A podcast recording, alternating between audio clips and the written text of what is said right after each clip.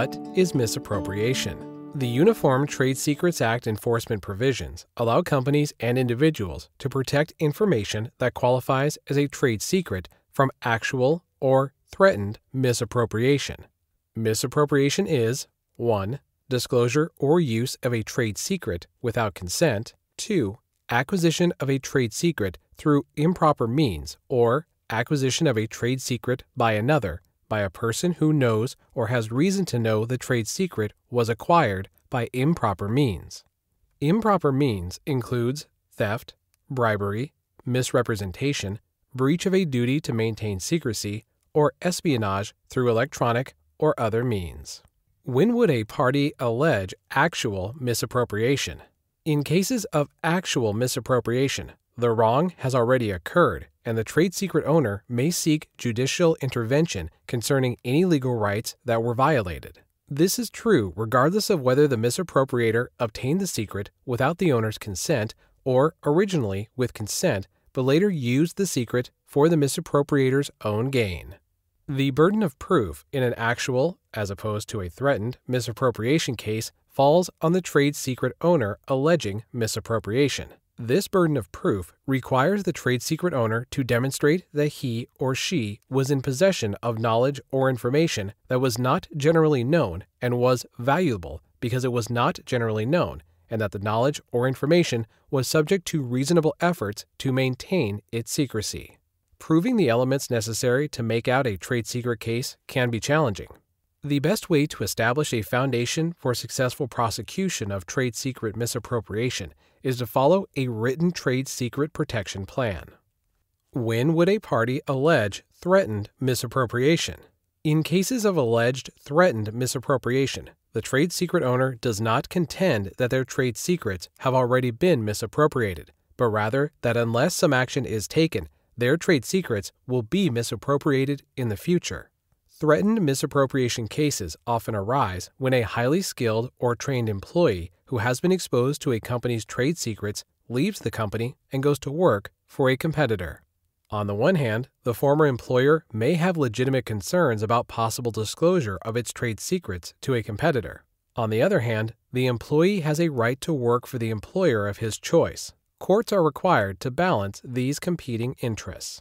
When faced with a situation where an employee who has been exposed to trade secrets leaves to work for a new employer, courts typically consider three factors 1. Whether the former employer and the new employer are competitors, 2. Whether the employee's new position is comparable to his or her former position, and 3. The efficacy of steps taken by the new employer to prevent the misappropriation of trade secrets. Courts will not prohibit the wrongful use or disclosure of trade secrets based upon the mere suspicions of the trade secret owner that some misappropriation may occur. Rather, the trade secret owner is required to demonstrate that the concerns of misappropriation are legitimate and that misappropriation is likely to occur. What types of evidence can be used to support an allegation of threatened misappropriation? A trade secret owner may present direct or circumstantial evidence to demonstrate that there is an imminent threatened misappropriation of trade secrets. Direct evidence exists when the trade secret owner can demonstrate that action has already been taken or words have already been spoken that indicate a misappropriation of trade secrets is going to occur. Common examples of such direct evidence are statements made by the former employee or the new employer. Similarly, the new employer might make statements about the purpose of hiring the new employee, why other potential employees were rejected, or the nature of the duties the new employee will be required to perform. Based on evidence of such actions or statements, a court is likely to protect trade secrets by enjoining prospectively their wrongful use or disclosure.